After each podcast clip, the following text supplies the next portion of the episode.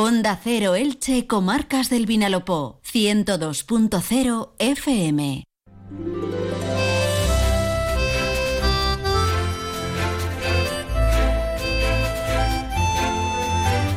Muy buenas tardes, amigas y amigos. Un placer saludarles un día más. Estamos en directo, son las 12 y 20, ahora desde nuestros estudios en Elche, para llegar a todos los rincones de nuestras queridas comarcas del Vinalopó.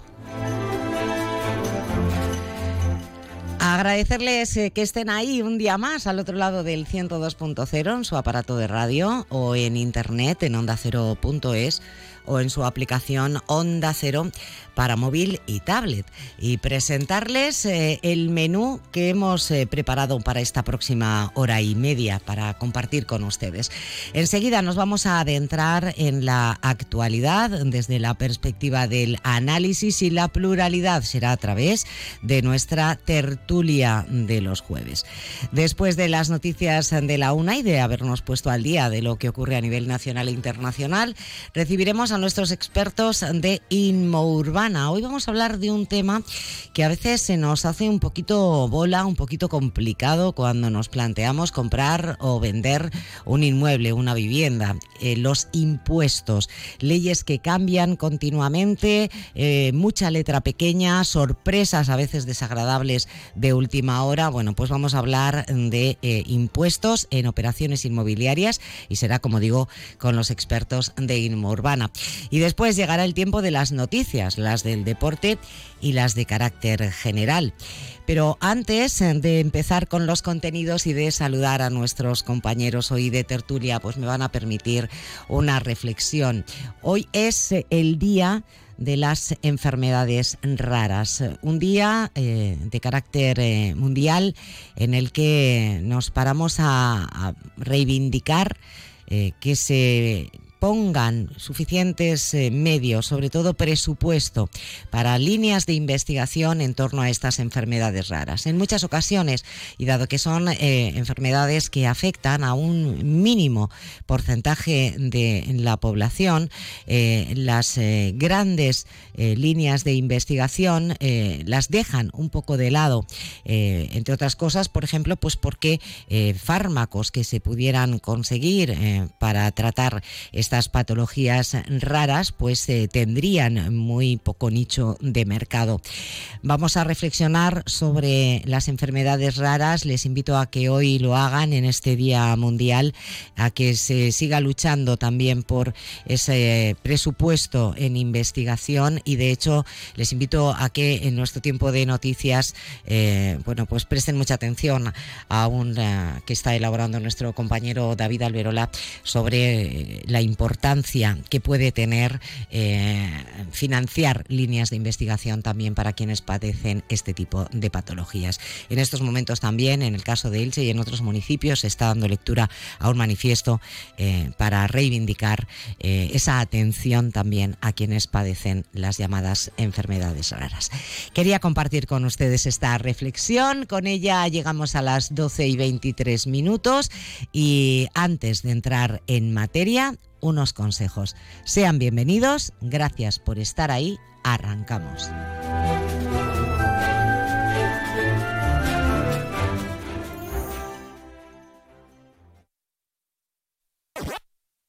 El contenidor marró arriba a més barris i pedanies. Continuem superant nivells. Ja estic també en Altavix. Amb la vostra ajuda, cada vegada més residus orgànics es convertiran en compostatge i Elx serà una ciutat 100% orgànica. Més informació en elxverdaineta.es. Recorda, tot el que es descompon, al marró. Un missatge d'UT Elx i l'Ajuntament d'Elx. ¿Te gustaría tener una sonrisa armónica y blanca, pero natural? Nuestros tratamientos en estética dental conseguirán tu mejor sonrisa y sin duda mejorarán tu autoestima. Además, podemos ver el resultado final del tratamiento antes de comenzarlo, lo que nos permite personalizar tu sonrisa al máximo según tus objetivos. Esther Sánchez, Beauty Dentistry. Estamos en calle Camilo Flamarión 28 bajo Elche y en calle Valencia 16 bajo El Altet y en www.clínicasestersánchez.es inmensidad del horizonte, la calidez de un refugio y la intimidad del hogar. la protección de un cerramiento o la apertura total a la vida. Por eso es tu rincón favorito y el de los que más te importan. Nuevas cortinas de cristal Saxon, lo que le faltaba a tu mundo para ser perfecto. Saxon, tu mundo, nuestro universo. He tenido una aparición en la carretera. El mítico Cadillac El Dorado del 68. Eso solo pasa en el cine clásico. Sí, en el cine y en Anticauto Alicante, el Salón Internacional de Automóviles, Motocicletas y Recambio Antiguo y Clásico. La mayor concentración de coches, motos y repuestos clásicos y antiguos, clubes, asociaciones y objetos para coleccionistas. ¿Sueñas con los clásicos que hicieron historia? Anticauto Alicante, el 9 y 10 de marzo en IFA Firalacant. Entra en la nueva era de las energías renovables y del autoconsumo con la mayor garantía. En Electrofred ofrecemos un servicio integral llave en mano para la instalación de tus paneles solares, el estudio de viabilidad, asesoramiento, legalización y tramitación de las subvenciones vigentes. Empieza a generar y consumir tu propia energía con la garantía de Electrofred y sus 20 años en el sector. Infórmate en el teléfono 965 681 540 o en electrofred.com. En Rivera Salud trabajamos por tu salud y tu bienestar. Desde hace más de 20 años somos especialistas de un modelo de salud responsable que aporta valor a la sociedad actual y futura. Somos Rivera Salud. Somos salud responsable. En Alena Flelu, de calle Corredora 53 de Elche, estamos de aniversario y queremos celebrarlo contigo. Solo hasta el 14 de marzo. Te hacemos un 50% de descuento en todas las monturas y un 20% en gafas de sol de firma. Y hasta 200 euros de ahorro en audífonos. No te lo pierdas. Calle Corredora 53, con parking gratis en congresos. Alena Flelu, óptico y audiólogo. Más de uno. Onda Cero Elche, Comarcas del Vinalopó. Maite Vilaseca.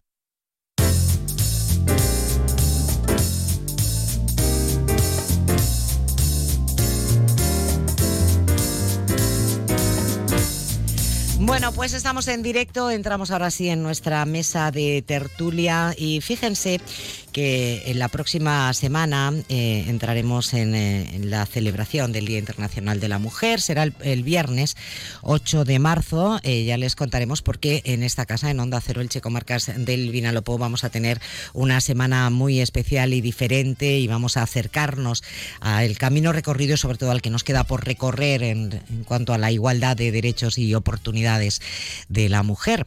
Y, ¿Y por qué les estoy contando esto? Bueno, pues porque una vez más pues nos eh, ha llamado yo creo que a todos los que seguimos un poquito la actualidad política local decía, nos ha llamado la atención que de nuevo no haya sido posible sacar adelante una declaración institucional conjunta, es decir, eh, por unanimidad, con un acuerdo amplio en torno a la defensa de la igualdad y eh, la celebración del 8 de marzo.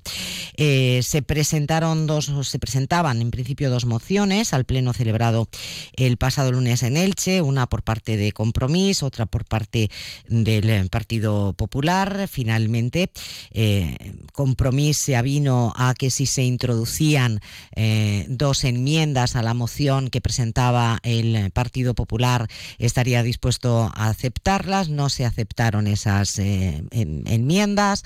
Eh, al final, bueno, en, en fin, que no ha habido acuerdo que vuelve a llamar la atención, porque en principio ¿Qué reparo puede haber en que todos trabajemos en esa línea de conseguir la, igualdad real?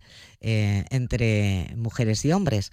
Pues vamos a ver qué nos dicen eh, los dos primeros contertulios que se han sentado a nuestra mesa. Llegan directamente, ya les decía que estaba teniendo lugar la lectura de ese manifiesto en apoyo a, a las personas con enfermedades raras, apoyo y demanda y reivindicación de investigación en este sentido. Eh, así que un placer saludar a Mariano Valera. Mariano, portavoz adjunto del Grupo Municipal Socialista, bienvenido, buenas tardes. Muy buenas tardes, Maite, muy buenas tardes a todos los oyentes. Y también a Esther Díez, portavoz del Grupo Municipal de Compromís, bienvenida Esther, buenas tardes. Muchas gracias, un placer. Que cre creo que quería hacer, Esther, alguna Sí. puntualización Sí. sobre la presentación. Que no está el profesor hoy. Bueno, le vamos a mandar un, abrazo muy Sí. fuerte desde Sí. aquí al profe, porque cuando no está él es que estamos un poco se como nota, cojos, se ¿no? nota, nota se nota mucho eh, eh, el- la, no, la no presencia del profesor, así que le enviamos un abrazo muy grande de recuperación. Seguro que él hubiera hecho esta introducción muchísimo mejor que yo, así que Esther, eh, aclárenos usted. Sí, a sí, ver. eh, quería eh, añadir una información más, que es que después de que Compromís y Partido Popular hubiéramos registrado sendas mociones con motivo del 8 de marzo, desde Compromís lo que hicimos fue proponer una declaración institucional en la Junta de Portavoces del pasado viernes, en la que unificábamos tanto los acuerdos que proponía el Partido Popular su moción, que eran más genéricos, como todos los que habíamos puesto nosotros en nuestro texto.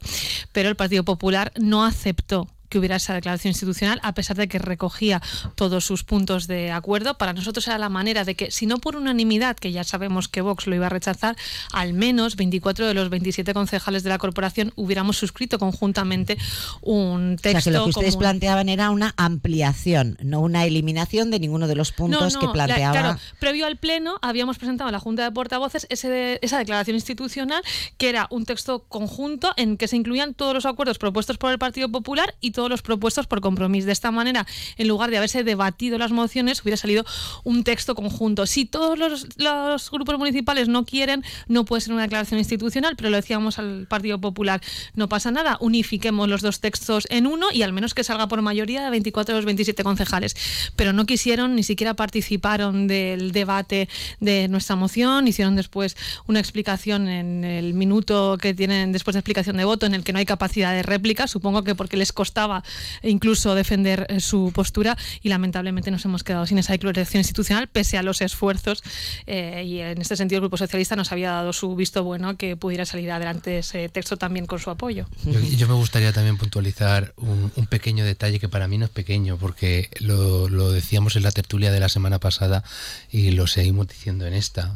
No sé si la señora Díez compartirá, pero los, los, los hechos y los detalles en política, las formas son, son, son necesarias, ¿no? Y, y lo poníamos en valor eh, respecto a todo el tema que se, que se produjo respecto al subdelegado de gobierno. Eh, no es que solo presentó eh, la señora Díez en la Junta de Portavoces una propuesta de declaración institucional, es que no se le contestó. En todo el fin de semana no supimos, nos enteramos O en sea, el ustedes pleno. llegaron al pleno sin saber. Sí, tiene una respuesta. Cuando uno tiene una voluntad de consensuar un documento, Mm. si hay algún elemento que no le parece bien, algún punto de acuerdo o algo de lo que se ha recogido en el cuerpo del texto, pues se le comunica al otro grupo, oye, este, plan, este texto que me has pasado, yo cambiaría esto, cambiaría aquello, y se buscan los puntos en común para poder sacarlo adelante. Pero después de esa junta de portavoces no tuve eh, ninguna comunicación por parte del Grupo Popular, mucho menos de Vox. Empezamos el pleno sin tener conocimiento de cuál era la, re- la respuesta del partido de Pablo Ruz y de hecho cuando empezó en el debate de las mociones tuve que preguntarlo a viva voz porque ni siquiera habían tenido a bien contestarme. tema de orden, claro, Ni, claro. ni un mínimo, por una parte ni un mínimo de, de cortesía parlamentaria para entendernos, pero denotaba que no tenían ninguna voluntad de llegar a un acuerdo porque si no uno introduce los elementos que quiere negociar. Aún así, Claro. ustedes desde el Grupo Socialista, Mariano, sí que apoyaron eh, finalmente la propuesta que llevaba el Partido Popular. Efectivamente, es que desde el Grupo Municipal Socialista eh, vimos, leímos, a ver, primero nos hubiese nos hubiese gustado que se hubiese eh, hecho una declaración institucional como, como se venía haciendo desde que desde antes de que Vox entrara en el, en el, en el pleno, ¿no? En, en el- en lo municipal también, eh, porque lo estamos viendo a todos los niveles, pero aterrizado en lo municipal, pues también desde que Vox está en la en la corporación, pues no tenemos ni declaración por el 25 de noviembre, ni tenemos declaración institucional por el 8 de marzo. Dos declaraciones que se vienen eh, no realizando desde más de ocho años. Y, y esta es una cuestión que hay que poner sobre la mesa porque es desde que está eh, partido eh, político de Vox, que me hubiese encantado que um, al menos hubiesen aceptado poder estar esta mañana. De- le- les recuerdo, perdón, le voy a interrumpir, eh, Mariano, pero recordar a nuestros oyentes que a esta tertulia siempre están invitados también eh, los eh, portavoces de Vox. Es decir, que invitados están en, en su decisión ya el venir o no venir, pero eh, conste, eh, perdone por la interrupción, eh, pero quería hacerlo pues constar. me, me, hubiese encantado. Las formas son importantes. Las formas son muy importantes, al menos que, que, que, se pueda debatir con ellos, ya que en el Pleno tenemos los, los tiempos muy limitados para poder debatir, pues al menos en estas tertulias aprovechar para poder debatir y que, y que la ciudadanía pues también haga sus valoraciones, pero bueno, no se quieren tampoco ni presentar en las tertulias para poder debatir, pues lo tendremos que decir eh, desde que Vox está en el gobierno, eh, desde que Vox está eh, en, también en la corporación, no hay declaraciones institucionales, ni por el 25 de noviembre ni el 8 de marzo. ¿Y por qué el Grupo Municipal Socialista? Evidentemente apoyó, porque está muy de acuerdo en que se recogiera la parte importante de ambas mociones que se convirtieran en una declaración institucional. No se convierte en una declaración institucional en una sola moción, porque la señora Díaz estaba eh, también dispuesta a dejar su moción para que los acuerdos de su moción estuvieran recogidos en esa moción conjunta. Tampoco se hizo así. Evidentemente, el Grupo Municipal Socialista votó a favor de las dos mociones porque las dos venían a aterrizar, eh, bueno, aterrizar no, las dos venían a plasmar ese trabajo y, esa importancia de trabajar por la igualdad. En una, en la del Partido, en la del Partido Popular, evidentemente mucho más blanco, mucho más generalista, mientras que en la de Compromís, eh, la de la señora Díez, mucho más aterrizado en formas, en materias, para poder trabajar esa igualdad real y efectiva. Enseguida se va a incorporar también a esta tertulia Inmaculada Mora en nombre del Grupo Municipal del Partido Popular. Mientras tanto, Esther, sí que igual sería interesante que nos eh, diera esas dos, dos o tres matices de los diferentes eh, puntos eh, que usted eh, me presentaba en su moción y que intentó que se incorporaran a esa moción para poder ser apoyada por el resto de grupos políticos. Eh, ¿Cuáles serían dos, tres puntos a destacar que, que a usted le parece que, que faltan o que dejan incompleta la moción presentada por el Partido Popular? Pues los nuestros tocaban tanto el ámbito municipal como el autonómico y el estatal. En el municipal, sobre todo que se incluyera una perspectiva de género en la acción de gobierno en general, y esto pasa por eh, habilitar vivienda asequible para las mujeres, eh, es con una especial mirada a las víctimas de violencia machista y sus hijos e hijas, eh, activar planes de empleo específicos para mujeres, garantizar cursos de educación sexual para asegurar la salud sexual y afectiva, sobre todo de las personas más jóvenes, elaborar presupuestos también con perspectiva de género o, por ejemplo, que el espacio público también se entienda con una mirada feminista, por ejemplo, que se añadan nombres de mujeres a la nomenclatura de las calles. Y luego, ya solo por destacar a nivel autonómico, que se continuará adelante con la tramitación de la ley de igualdad de género y en el ámbito estatal instar al gobierno central a tramitar la ley de cuidados, que sabemos que es un ámbito que recae especialmente sobre las mujeres, que además pues objetivamente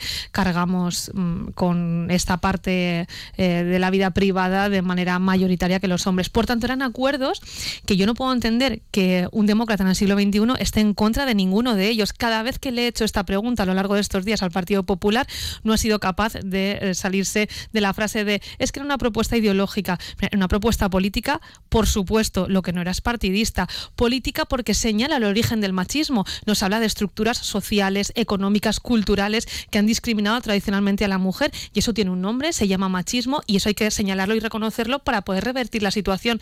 Así que no han sido capaces todavía de explicar qué les parecía mal, que en qué no estaban de acuerdo en esos elementos, que yo creo que es lo más triste de todo. De hecho, como digo, ni siquiera participaron en el debate, yo creo que por vergüenza de incluso ¿no? de, saber lo insostenible que era su postura y, y, es una lástima al final. Y sobre todo me llama la atención una cuestión, ellos lo que hicieron fue rebajar muchísimo su texto, incluso el Partido Popular, en que siempre ha ido a remolque de las políticas de igualdad, en otros tiempos en que Vox no estaba, hubiera presentado propuestas con un poco más de contenido, eh, dejó una moción blanquísima, que por eso en compromiso consideramos insuficiente, y encima ni siquiera Vox se la votó.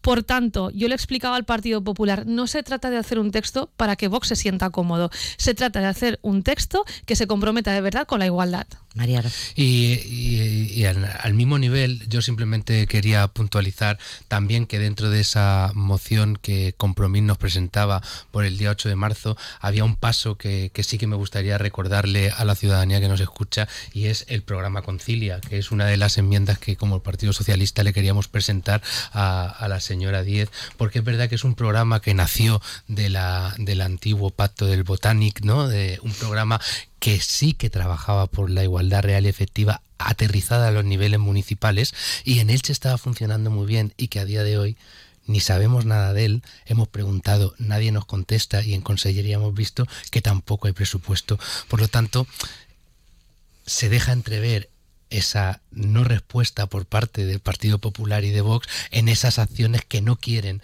ni aterrizarlas ni reconocerlas.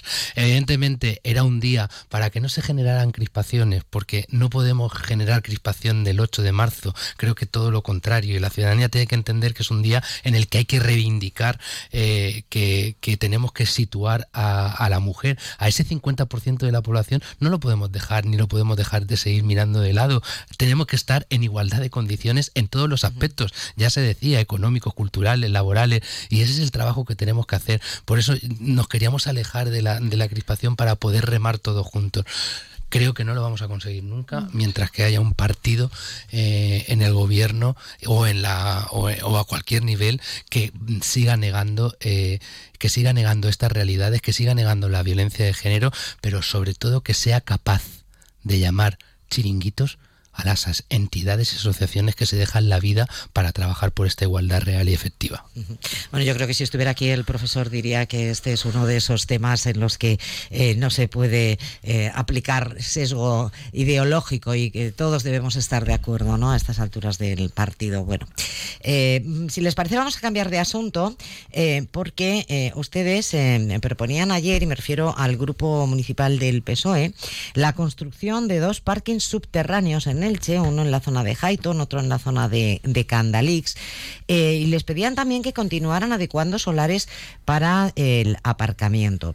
Eh, claro, la respuesta nos ha hecho esperar por parte del equipo de gobierno. Dicen, hombre, dice, ustedes han tenido ocho años para, para hacer estas infraestructuras que ahora nos solicitan, así que, Mariano, explíquenos un poco por qué ahora eh, apoyan ustedes o piden ustedes que se avance en este sentido. Bueno, apoyamos y hemos venido trabajando durante los ocho años anteriores en todo lo que en este pleno extraordinario como herramienta que tiene eh, los equipos, los, grupos municipales, hemos solicitado, evidentemente hemos solicitado ese pleno extraordinario para plantear que, se aproveche en estos dos importantes terrenos donde se va a actuar tanto en el por, por, por, saber dónde estamos hablando, el parking de Highton eh, y el parking de Candalís.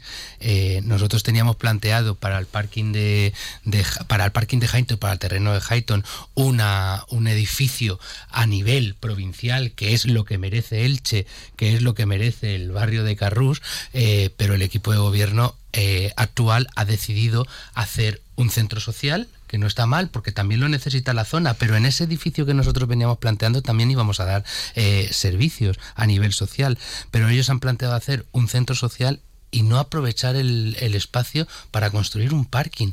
Y al igual le ocurre al Candalís, que han decidido construir el, próximo conservatorio, cuando ya tenían asignado del anterior equipo de gobierno eh, un terreno para conservatorio, ellos han decidido llevarlo a Candalís y también desaprovechar el momento para no construir un parking mínimo de tres plantas hacia abajo para, para dotar a esas dos bueno a esos dos terrenos que nos quedan prácticamente en el núcleo de la ciudad eh, aprovecharlo y dotar a la ciudad de parking necesarios para ello.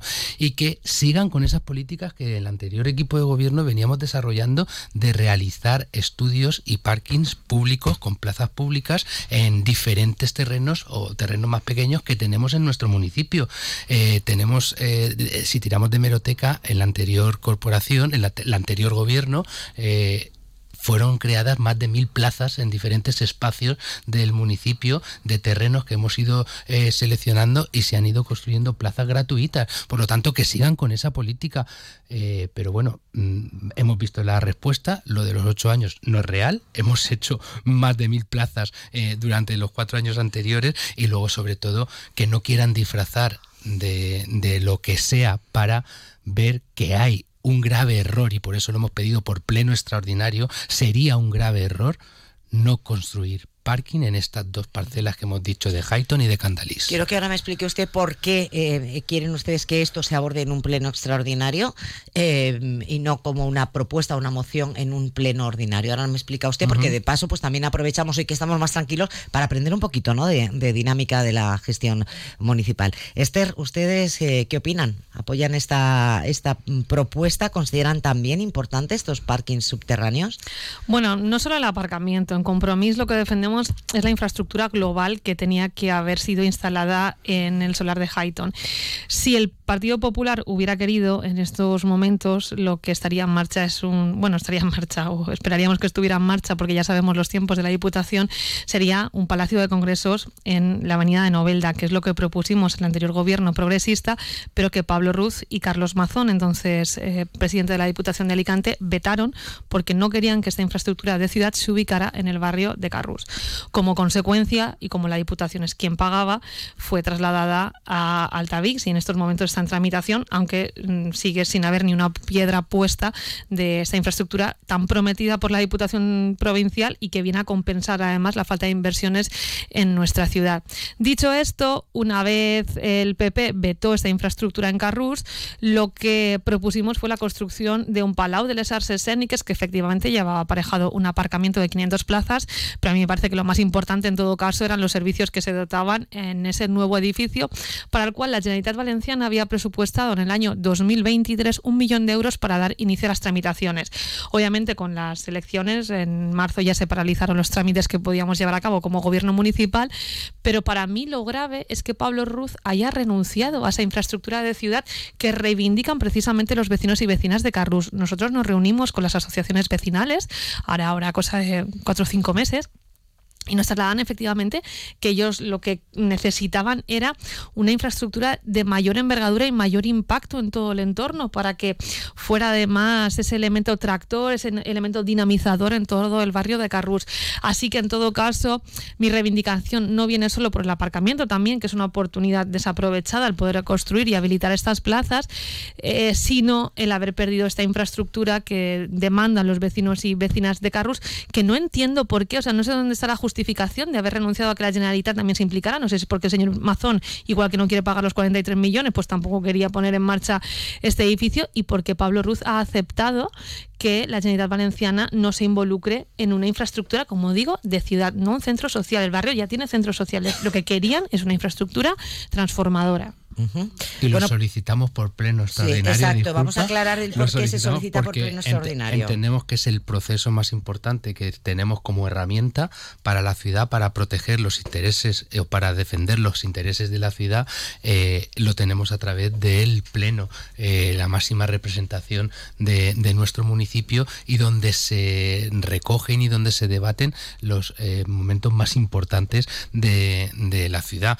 Y no por una moción, no no, no, un pleno que es lo que se merece esta situación para nosotros de no poder o no entender que se desaprovechen estos dos terrenos para construir, bueno, o para, como bien dice la señora Díez, primero no aceptar el hecho de tener una envergadura provincial como queríamos o teníamos proyectado en Highton, pero que no se desaproveche en este caso las dos construcciones sin tener un parking como se merece ambas ambos terrenos. Bueno, me van a permitir que salude a eh, Inmaculada Mora, concejala del Grupo Municipal del Partido Popular, miembro del equipo de gobierno. Se incorpora a la tertulia, imagino, Inmaculada, que ha sido complicado no poder llegar esta mañana. A veces se acumulan muchas cosas, pero en cualquier caso, sea bienvenida.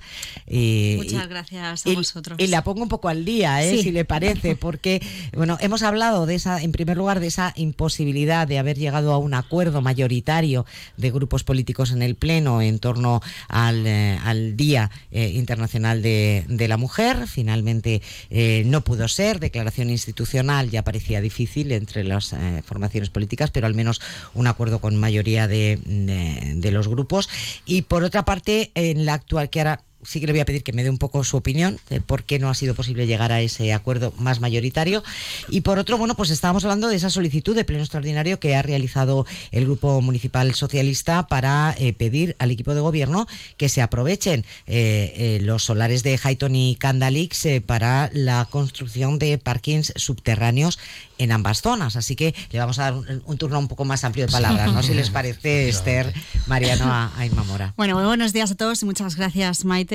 Venía corriendo de hoy, ha sido hoy, es el día de las enfermedades raras, este 29 lo hemos comentado. de febrero y estábamos allí en la lectura de ese manifiesto pues con las ambas, con las asociaciones y los familiares. Bien, referente a lo que estabas comentando, a, a esas mociones que se presentaron tanto por parte de Compromís como del Partido Popular para conmemorar el Día de la Mujer, el día 8 de, de marzo, nosotros desde el Partido Popular presentamos una moción en el que abarca a todos y a todas las personas que, quisiesen adherirse a esa moción. De hecho, el Partido Socialista votó a favor. Evidentemente, después de haber hecho un estudio o una lectura de la moción que presentó el Grupo Municipal de Compromís, tras ocho folios, siete folios de redacción de moción, comprendíamos que era una moción además de cargada de muchísima ideología política.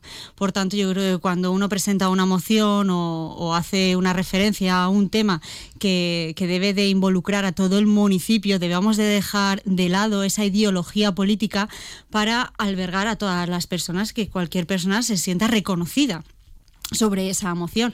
Y eso fue lo que hizo el Partido Popular, ¿no? El, grupo municipal del Partido Popular. No consiguieron ustedes, Inma, perdone que la interrumpa tampoco, porque claro, ha mencionado eh, eh, compromiso, pero tampoco consiguieron ustedes el apoyo de eh, sus compañeros de Vox, en este caso compañeros me refiero en la labor de gobierno del grupo municipal de Vox. Bueno, afortunadamente somos dos partidos políticos con ideología política que en algunos momentos evidentemente no, no, no, no se ¿no? las decisiones o las motivaciones de determinadas cosas. Y eso no significa absolutamente nada. Los señores de Vox no, no, entendieron la moción tal y cual la habíamos planteado, no votaron a favor de ella, pues igual que tampoco votó el, el Grupo Municipal de Compromís referente a esta moción. Evidentemente tú puedes compartir determinadas ideas y en otras diferir. Y, afortunadamente, pues eh, así llevamos el gobierno municipal en el que la mayoría de ideas las compartimos, pero en otras no. Somos dos partidos en ese aspecto diferentes. Sí, Esther. Sí, bueno, efectivamente no pasa nada y eso es lo triste, que no pase nada, porque para el señor Ruz debería ser una línea roja tener como socia de gobierno a una persona que hizo las declaraciones que hizo en el pasado pleno, que son una auténtica barbaridad, culpando a las personas migrantes de la violencia machista, hablando de las personas y culpabilizando a las personas transexuales, auténticas barbaridades. A mí me daría vergüenza tener como socios de gobierno a una persona que es capaz de hacer esas declaraciones. Y el problema al final que radica en todo esto es cuando el Partido Popular tiene que escoger entre políticas feministas o blanquear la postura de Vox, intenta blanquear la postura de Vox. Sigo sin entender a cuál de los acuerdos el Partido Popular se oponía de los que proponía compromiso en su moción. Evidentemente nos oponíamos a, la moción con ideología política. En ¿Dónde estaba? Hablaba de, pues hablaba de patriarquismo, hablaba de determinada patriarcado. patriarcado disculpen usted, señora Diez. Es que cree que no, es un origen estructural la discriminación de las mujeres. no estábamos de acuerdo, no estamos de acuerdo con eso y ya está, que aquí hay ideas diferentes, señores. el mundo está compuesto de una multitud de colores y cada uno tiene una posición sobre colores diferentes. pero uno y aquí pasa o defiende el feminismo o no. Y a mí o defiende el machismo, o sea, no hay medias tintas. Que la señora Díez diga que hay determinadas líneas rojas que no se deben de, atravesar, de pasar, no debemos de, gobernar con determinadas personas con una ideología diferente a la que tenemos nosotros. Pues señores, es que les recuerdo que es que ustedes, sus socios de gobierno, ustedes mismos incluso, son partidarios de de indultar ahora mismo a personas que están en un proceso o están ahora mismo de acuerdo. Recurso Pero es fácil del PP cuando no es capaz de discutir sobre el tema. A que termine la intervención la señora Mora pero se dan cuenta como ellos lo único que quieren es imponer su ideología y su, medo, y su modo de pensar al resto de la población. Oiga, señores, que cada uno en este país, gracias a Dios, vivimos en una democracia en la que cada persona, cada ciudadano es libre de pensar como quiera y de expresarnos como queramos. Ahora, no pongamos cosas donde no las son, porque entonces cuando se les sacan los trapos sucios a Compromís y al Partido Socialista, entonces tienen la piel muy fina y es cuando entonces siguen atacando. A ver, Mariano. Bueno, voy a pedir ya intervenciones muy cortas puertas porque me gustaría también conocer la opinión de, Inmaculada Mora como miembro del equipo de gobierno respecto a este asunto de los parques. Efectivamente, esto es lo que no, se buscaba. ¿no? Creo que de esto nos tenemos que alejar de la confrontación porque para confrontar ya está Vox para mm, dejar declaraciones bastante extremas como mm, yo tuve la, posibilidad de intervenir en el Pleno para decir que nos alejábamos evidentemente y, y desechábamos todas las declaraciones que hizo la señora Rodil porque fueron para analizar de verdad eh, porque fueron de escándalo.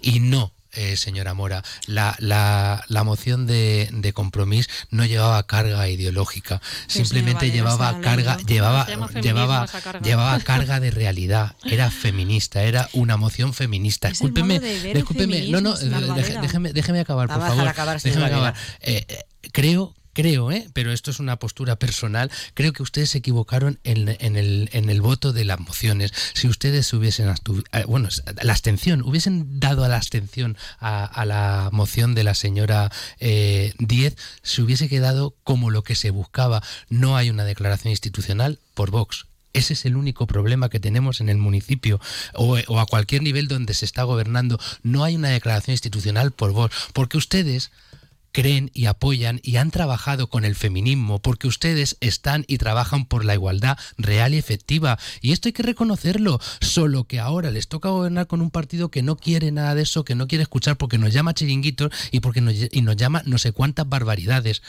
Ustedes hubiesen tirado de la abstención y se hubiese quedado, hubiese quedado como lo que se buscaba. En el ayuntamiento de Elche hay una postura fija respecto al trabajo por la igualdad. Pero nos van a tener que decir ustedes a qué, tenemos que votar. No, no, no, yo no estoy. No, no. Sí, he, dicho que, nos ha dicho que deberíamos de haber votado no, abstención. Pero ¿qué he dicho? Es, una, es un tema personal, es una opinión personal. claro, y según nuestra opinión, evidentemente, una moción que está cargada de tanta ideología política, pues evidentemente no la compartimos. Y es simplemente una cuestión de, para nosotros, de principios y de valores, que nosotros mantenemos. Igual que ustedes mantienen unos principios y unos valores que son propios de ustedes. Pues eh, yo creo que simplemente debemos de ser consecuentes consecuentes con ello y evidentemente por eso votamos en contra, porque no compartimos esa ideología política, ese modo de entender el feminismo desde la raíz de donde ustedes la entienden y ya está, no hay más, aquí no hay más vuelta de Como se ve que es generación espontánea lo que quiere el PP, los oyentes ya tienen oportunidad de explicar antes los acuerdos, ninguna persona demócrata estaría en contra de ellos y sigue siendo la señora Díez sigue, el, resultado final el resultado final es que bueno pues no ha habido declaración institucional, no ha habido tampoco una moción eh, eh, con un respaldo eh, del mayor número posible de representantes. La semana que viene eh, tendremos bueno, tiempo sí, con el mayor número de, representantes fue la moción del Partido Popular, a cual el Partido Socialista Pero no el mayor posible. Eh, a, favor. No el mayor Simplemente posible. a expensas de cuatro concejales. El, el, el mayoría para poderlo aprobar, pero no con la mayoría más grande que se hubiera podido conseguir. Creo que así está más matizado. Bueno, eh, sí que hemos hablado también, nos ha dado tiempo de plantear un poco, planteaba eh, el señor Valera eh, la petición que hacen de convocar un pleno extraordinario, posibilidad de que se pueda debatir y llegar incluso a esa opción de construir aparcamiento subterráneo en Highton, en los solares de Highton y Candalix. Se lo va a pensar el equipo de gobierno, es una opción factible, no factible. Bueno, pues bienvenidos a la realidad, ¿no? De, los equipos del partido eh, del Partido Socialista, ¿no? En el que los ciudadanos tenían un problema, pero este problema no surge ahora, sino que viene de años atrás. Evidentemente, el campo movilístico de aquí de nuestro municipio, los, los, los coches, el vehículo propio de cada particular sigue sumándose cada vez más. Tenemos cada vez más vehículos y existe un problema evidente de aparcamiento. Y esto no es un problema desde hace ocho meses, es un problema desde hace varios años, ¿no? Entonces, bienvenidos a la realidad que tienen los, o las vivencias que tienen los ilicitanos en la actualidad.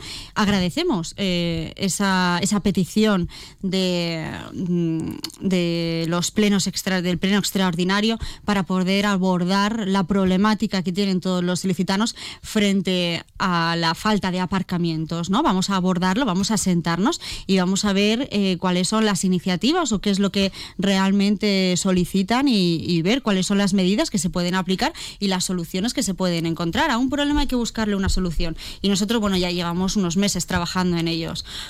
Ahora bien, un poco de hipocresía del Partido Socialista y de compromiso ahora mismo que se llaman la atención con la falta de aparcamientos cuando la falta de aparcamientos vienen desde hace años atrás, ¿no? Pero bueno, evidentemente gracias por esa iniciativa para poder hacer ese pleno extraordinario en el que pondremos solución a una medida que necesitan los ilicitanos desde muchísimo tiempo atrás. Yo simplemente, sí, simplemente dos cuestiones eh, de traer aquí.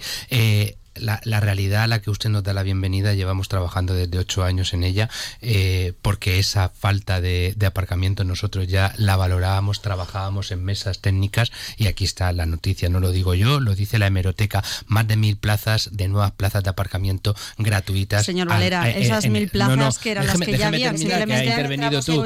No, no, mil plazas creadas. Y luego, dos, en campaña el señor Ruz habló de parking de parking gratuitos y parking privados, que se iba a poner a construir parking gratuitos y parques privados. Lo que conlleva una licencia para un parking de esos son de años. A nueve meses no hay nada sobre la mesa. ¿Dónde está esa promesa? Bueno, todo esto se va a abordar en ese pleno extraordinario. ¿No hay fecha todavía, señora Mora? No, están viendo a ver de qué manera. Hay un plazo, ¿no? Para convocar. para poder convocarlo y establecido el plazo, evidentemente se, se, establecerá cuál es la fecha. Simplemente, por alusiones. Mil plazas creadas donde ya las habían. Lo único que hicieron fue adecentar esos solares donde la gente ya pues aparcaba y los pintaba. Pues ya, es más de lo que ha hecho, ya es más de lo que ha hecho el Partido Popular. Que no nos da tiempo para más. Seguiremos muy de cerca ese pleno extraordinario. Va a ser un tema interesante y como es verdad, bien han coincidido los tres, yo creo que nos interesa y nos preocupa a todos. Quiero agradecerles el esfuerzo, sé que hoy no ha sido un día fácil, Esther Díez, Mariano Valera, Inmaculada Mora que ha venido también corriendo, gracias por haber estado aquí. La una, noticias y volvemos. Es la una de la tarde, mediodía en Canarias.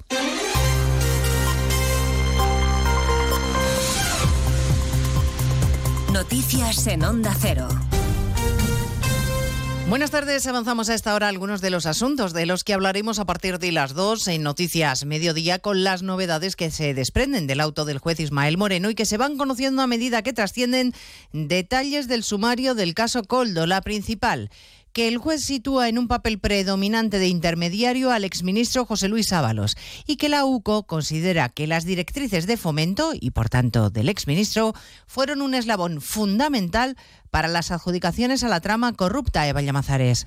Todo va por buen camino. El asunto de la reclamación de Baleares está más que hecho. Las intervenciones telefónicas reflejan que Coldo usó como intermediario a José Luis Ábalos. El juez menciona la reunión en la marisquería La Chalana, 10 de enero de 2024, y deduce que fue con él con quien trató para intentar parar ese expediente por el que se le reclamaban 2,6 millones de euros por las mascarillas defectuosas, ya que Coldo García había dicho previamente que iba a hablar con gente del ministerio. De hecho, también afirmó que había comentado el asunto al exministerio donde yo trabajaba antes, habiendo obtenido como respuesta, dice el juez Ismael Moreno, que este asunto no tiene recorrido jurídico alguno. El magistrado señala como uno de los principales avances de la investigación la influencia de Coldo en beneficio de la empresa Soluciones en el contexto de la reclamación balear.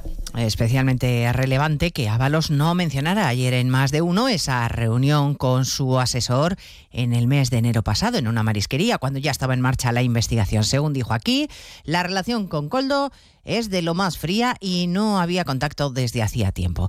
Bueno, a partir de las dos trataremos de poner orden a todas las informaciones que van complicando mucho el escenario político y también eh, el escenario en la Moncloa y de las que el gobierno y sus ministros tratan de desvincularse. Lo ha hecho esta mañana la vicepresidenta María Jesús Montero, buscando poner el foco no en la responsabilidad propia, sino en el Partido Popular y los supuestos contactos del portavoz parlamentario Miguel Tellado con el asesor Coldo.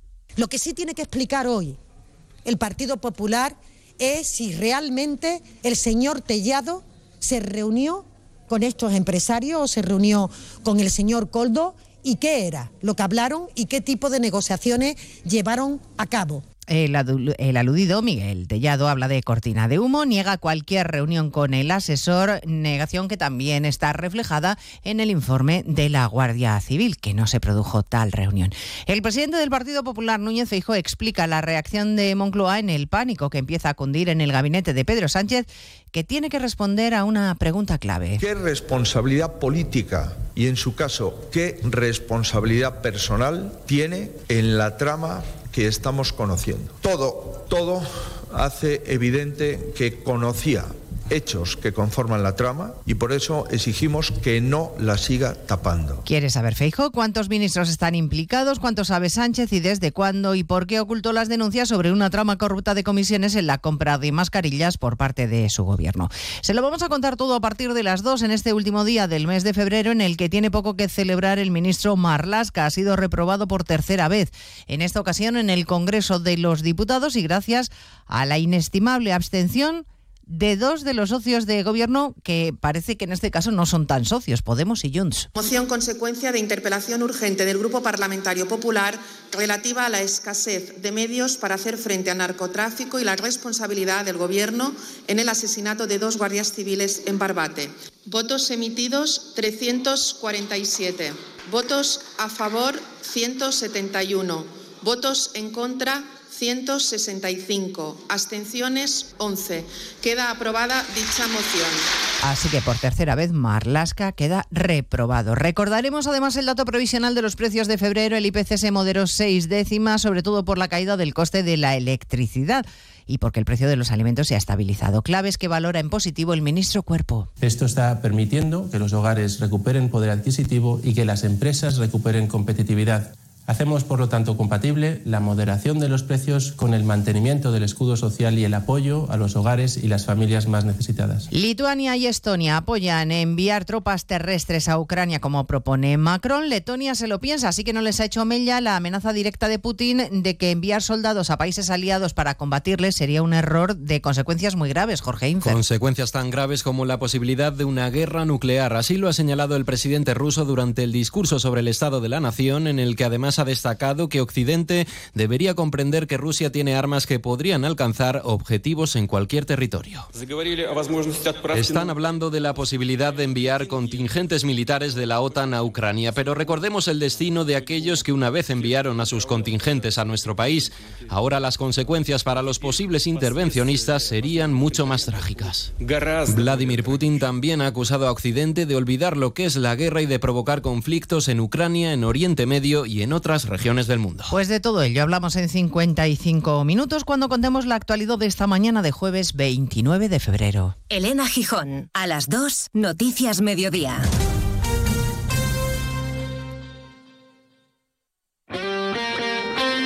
Este jueves buscamos al segundo finalista de la Copa del Rey en Radio Estadio. Solo uno podrá acompañar al Mallorca en la gran final. A partir de las ocho y media de la tarde, desde San Mamés, Athletic Atlético de Madrid. La catedral será una olla para que los leones hagan buena la ventaja de la ida. Los rojiblancos madrileños dispuestos a dar la vuelta a la eliminatoria. Este jueves, desde las ocho y media de la tarde, semifinal de la Copa del Rey en Radio Estadio, con Edu García. Te mereces esta radio. Onda Cero, tu radio.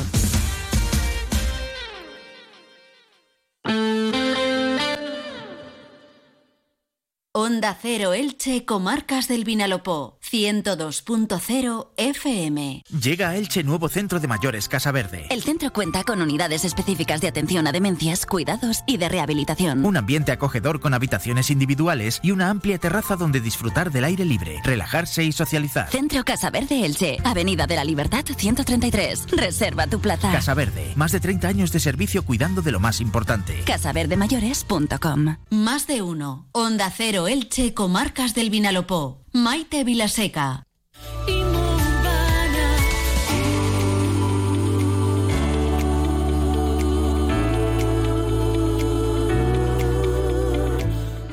Abrimos nuestro rincón inmobiliario. La verdad es que somos muy afortunadas y afortunados porque contamos con los mejores, con los profesionales de Inmurbana. Garantía de servicio de la máxima confianza y toda su experiencia puesta a nuestra disposición cuando se trata de una operación de compra o venta de un inmueble eh, que se mueve pues una cantidad importante de dinero y además que conlleva muchos trámites. Nada mejor que la tranquilidad de estar en buenas manos. Nosotros en las de Javier Puebla, economista, profesor de la Universidad de Alicante y eh, gerente de Inmurbana. Bienvenido, Javier, buenas tardes. Buenas tardes, Maite. Y de Manuel Rocamora y Alejandro Sarabia, comerciales de Inmurbana en su oficina de Elche, en la calle Reina Victoria 95. Bienvenidos, Manuel y Alejandro. Hola, Maite, ¿qué tal? Buenas tardes. Pues con muchas ganas de que hoy nos habléis, además de que seguro que sé que nos habéis traído algunas eh, propuestas interesantes en distintas zonas de Elche, tanto para comprar como para vender. Pero voy a empezar, como siempre, con Javier, con esos aspectos que a veces son los que nos frenan un poco cuando nos planteamos comprar o vender una vivienda, que es todo lo que tiene que ver con burocracia y especialmente, Javier, con los impuestos. Venga, háblanos un poquito eh, de los impuestos y de cómo influyen en una operación de compra o venta de una vivienda. Bueno, Maite, eh, sí, en esto eh, lo que es lo que tú dices también, que no te tiene que frenar. O sea, eh, si tú tienes una segunda vivienda o necesitas vender la vivienda porque para comprar otra o porque para con una te sobra, ¿entiendes? No te tiene que frenar el- lo- los impuestos. Los impuestos están ahí. Lo que sí que es importante, pues estar informado. O sea, una vez que tomas una decisión, es saber qué va a tener que pagar. ¿eh? Y quién va a tener que pagar esto o lo otro. Pero a la hora de decidir si tienes una vivienda, un local o un solar, eh, tú lo que tienes que hacer es venderlo al precio que te van a dar, el precio de mercado. Impuestos. Lo primero es que si fuera una herencia o fuera una donación, ha habido un cambio que es un valor mínimo de referencia. O sea, Hacienda tiene unos valores mínimos que menos de eso no debes escriturar ¿eh? porque si no te va a llegar la complementaria. Ejemplo de eso. Es muy típico, por ejemplo, eh, cuando uno compra, tiene que, ahora lo veremos, eh, tiene que pagar un ITP que suele ser de un 10% por demás, pero sí Hacienda considera que tú, tú compras realmente por 100, pero Hacienda considera que vale más, 150. Entonces, cuando llega el momento de la escritura, le dicen, no, no, si no tienes que pagar 10.000, que de 100.000 son 10.000, tienes que pagar 15.000. ¿Por qué? Porque para Hacienda vale 150.000, ese valor mínimo. Pues ese es un ejemplo, por ejemplo, cómo influye que hay que conocer cuál es el valor mínimo de esa vivienda. Y en las donaciones y herencias, hasta hace un- unos años, pues se ponía el valor, ahora ya no. Ahora mínimo tiene que ser el valor mínimo de referencia. ¿eh? O sea, el que considera Hacienda. ¿Se puede recurrir? Sí. ¿Se ha ganado algún recurso? También. ¿Eh? Porque algunas veces, por ejemplo, pues Hacienda no entra dentro de una casa para saber si esa casa está, está destrozada completamente. Imaginemos que te vende un banco o te vende un fondo. Nosotros vendemos pisos de fondos y claro, para Hacienda es como si estuviera normal. Pero no, es que ahí ni, ni hay ventana, ni tal, ni no sé qué. Claro, eso de hecho devalúa el precio del inmueble. Claro, Hacienda no tiene constancia. Y de hecho, eh, nosotros cuando le vendemos a estos fondos, el valor real de mercado es el que, o sea, ahí no hay trampa ni cartón, Y pero hay que demostrarlo. ¿Cómo? Con una tasación y demás. Y después, eh, cara a un comprador y un vendedor, ¿cuáles son los impuestos es. eh, más normales? Vale, está, por ejemplo, el, el gasto de notaría. ¿Eh? Que, eh, que es la compraventa. Por ejemplo, si una vivienda se vende por 100, pues pueden ser mil y pico euros, mil doscientos, porque eso va por tarifa, por hojas y tal, la notaría. Y fíjate, ¿Y eso quién lo paga? ¿Comprador o Claro, vendedor? eso- eso llega a la disputa. Entonces, eh, dependiendo la zona, hay una costumbre y esa es la costumbre que se realiza. ¿eh? Por ejemplo, en Elche, en, en- en Elche es a mitad. Nos vamos a Monforte, Medio Vinalopó o a Alicante, Bonalba, paga el comprador. ¿eh? De todas maneras, siempre se puede pactar cuando se hace el contrato de arras. Vale. Está la notaría. Cuando tú compras, tienes una escritura de un notario diciendo da fe que tú y yo lo hemos comprado, lo has pagado así, de esta manera, hay que llevarlo al registro de la propiedad. Un pequeño coste también, que son unos 400 o 500 euros. ¿eh? Y después el más fuerte es eh, lo que se llama el ITP, el Impuesto de Transmisiones Patrimoniales. Podía ir por IVA, pero vamos a meter... Y el genérico es el 10. Siempre han, sal- han salido algunos artículos de la Comunidad Valenciana y demás que podría llegar a un 8 a un 6, pero ya condiciones especiales de primera vivienda, joven, tal. Pero bueno, todo eso, por eso siempre que desde que se deja una reserva hasta que se hace la escritura normalmente hay un mes y pico. Y entonces todos esos pequeños detalles se analizan para que sea al coste mínimo legal.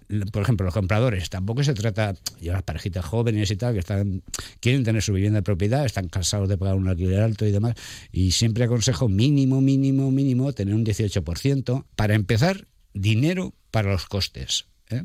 Y entonces, para no ir estar haciendo visitas o que lo quiero y mareando a un propietario, cuando primero ser conscientes de lo que hay ¿eh? y si puedes comprar o no puedes comprar. ¿Eh? y te debes tener ese mínimo de ahorros. Al hilo de lo que está diciendo Javier, eh, Alejandro, eh, también me parece muy importante establecer el precio real de una vivienda. ¿no? siempre lo decimos y no nos cansamos, pero es que es muy importante. Está el valor sentimental, está el valor de que la hemos arreglado a nuestro gusto, de que llevamos viviendo 20 años allí, la tenemos muy cuidada, muy limpia y muy bonita pero claro, luego hay unos criterios objetivos, ¿no? Entonces, em, ¿qué vale realmente mi vivienda eh, y qué importancia tiene una valoración? ¿Qué datos, qué datos se tienen en cuenta? Sí, muy bien, Maite. Has dado justo en el centro a Diana. en el sector inmobiliario lo más importante es el justiprecio, es decir, un precio que sea justo tanto para el comprador como para el vendedor. Nosotros nunca imponemos, siempre aconsejamos bueno, se trata de que confíen en nuestra experiencia de todas las ventas que hemos hecho. Aparte, por ser colegiados APIs, tenemos acceso a una base de datos del registro con la que podemos comparar viviendas de las mismas características, siempre más o menos el mismo barrio, si tiene ascensor, si no tiene ascensor, metros, es decir, que es una comparación bastante exacta. Y lo que tratamos es de que cuando salga al mercado genere la máxima interés y se venda pronto.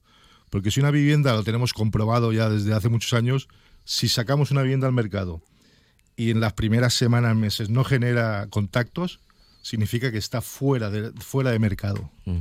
Entonces, mucha gente dice, es que no tengo prisa por vender. Si no quiere vender, alquílela. Fundamental que cuando una persona conoce el mercado, pues se dejen un poquitín guiar. Bueno, y hablando de zonas que despiertan interés, eh, Manuel, hay una que cada vez eh, me consta y creo que me vais a confirmar que, que, despierta más, más, más ganas. ¿no? Es una zona muy agradable y tranquila. Hablamos de en Elche el sector quinto, o lo que conocemos popularmente como eh, Pedro Juan Perpiñana. Así que tenéis por ahí alguna cosita así buena para comprar? Vamos a presentar una exclusiva en la zona, eh, digamos, alrededores del corte inglés, que es una zona en proyección porque ahora se está construyendo muchísimo. Y es una vivienda que es eh, seminueva, eh, tiene 100 metros, tres habitaciones, dos baños, y a destacar las altas calidades de los baños y cocina, también con una tarima muy especial. Con lo cual, tiene también importante dos plazas de garaje. Mm, Entonces esta vivienda consideramos desde luego, invitamos también que entren a nuestra página, imurbana.com, porque de este modo eh, más vale una imagen que mil palabras, como se suele decir, y en un precio muy aquilatado que serían 149.000 euros.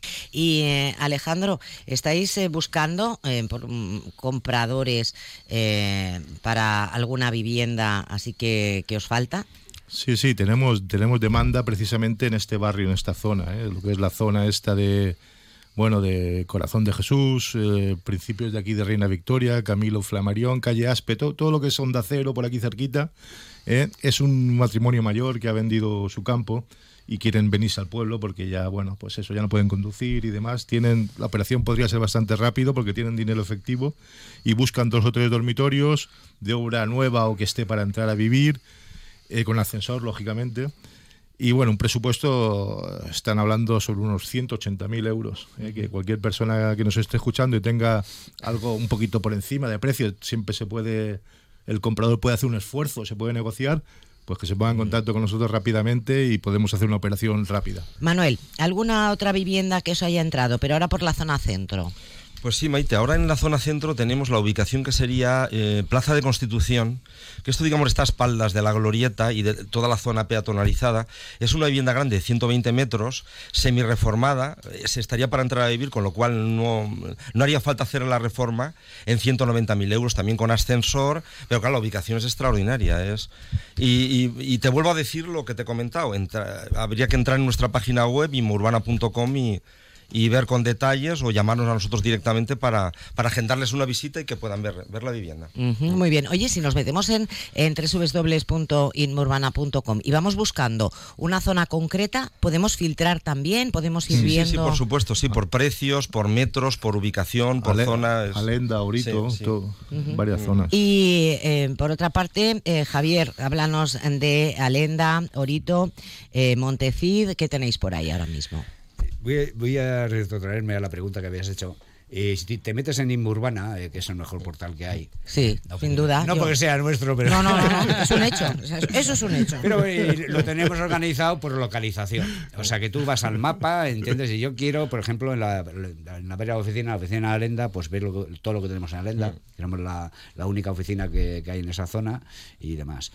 Y entonces puedes ir a ver dónde está la casa, si que me interesa o no me interesa.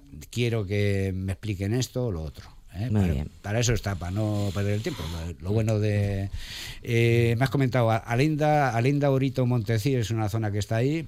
Sabemos eh, que- cómo se llega, la vemos cuando vamos a Madrid, salimos de Elche y rápidamente vemos Alenda Golf. ¿eh? Ahí lo que hay sobre todo ahora mismo son adosados, adosados que son que tienes un- una vivienda en dos plantas de 130 metros, sobre un presupuesto de unos 180.000, una piscina comunitaria, es un tipo... eh, le gusta a la gente, porque después es una zona deportiva muy grande, puedes andar, eh, hacer caminatas. Y Es un estilo de vida. Un estilo de vida. Y la otra opción ya es un poquito más cara, que es el chalet, el chalet en Alenda. Eh, un chalet en Alenda ahora mismo de lo que tenemos, eh, se han ido vendiendo todos, tenemos uno muy bueno, está sobre unos 500.000 euros. Y después está la opción que, no es desdeñable, que es- está optando mucha gente del medio, Vinalopó, de Elche y Alicante, que están ahí. Entonces compran la parcela y nosotros les guiamos un poco libremente, ¿eh? si quieren este arquitecto y si no que elijan ellos uno, compran una parcela que está 75.000 euros masiva, lo que pasa que se te convierte en unos 100.000, hay que por lo menos disponer para la entrada, que es comprar la parcela y después tranquilamente hacerse un chalet a su gusto. Bueno. Inmurbana en Elche, en calle Reina Victoria 95, en Alenda frente a la tienda, en Bonalba Golf en la rotonda de la zona comercial, en la web www.inmurbana.com, el WhatsApp para pedir una cita, el 653-661-646. Y para nuestros oyentes más internacionales, Alejandro, Okay, if you're thinking about buying or selling the property in Elche or Alenda Golf, just check our website www.inmurbana.com. poco más que añadir. Muchísimas gracias, Javier Puebla, Manuel Recomora, Alejandro Sarabia. Un placer teneros en el programa. Hasta la próxima. Hasta la próxima, hasta luego. Y así llegamos prácticamente a la una y 20, tiempo para las noticias del deporte y de carácter general. Sigan disfrutando de la radio en compañía de Onda Cero y hasta mañana.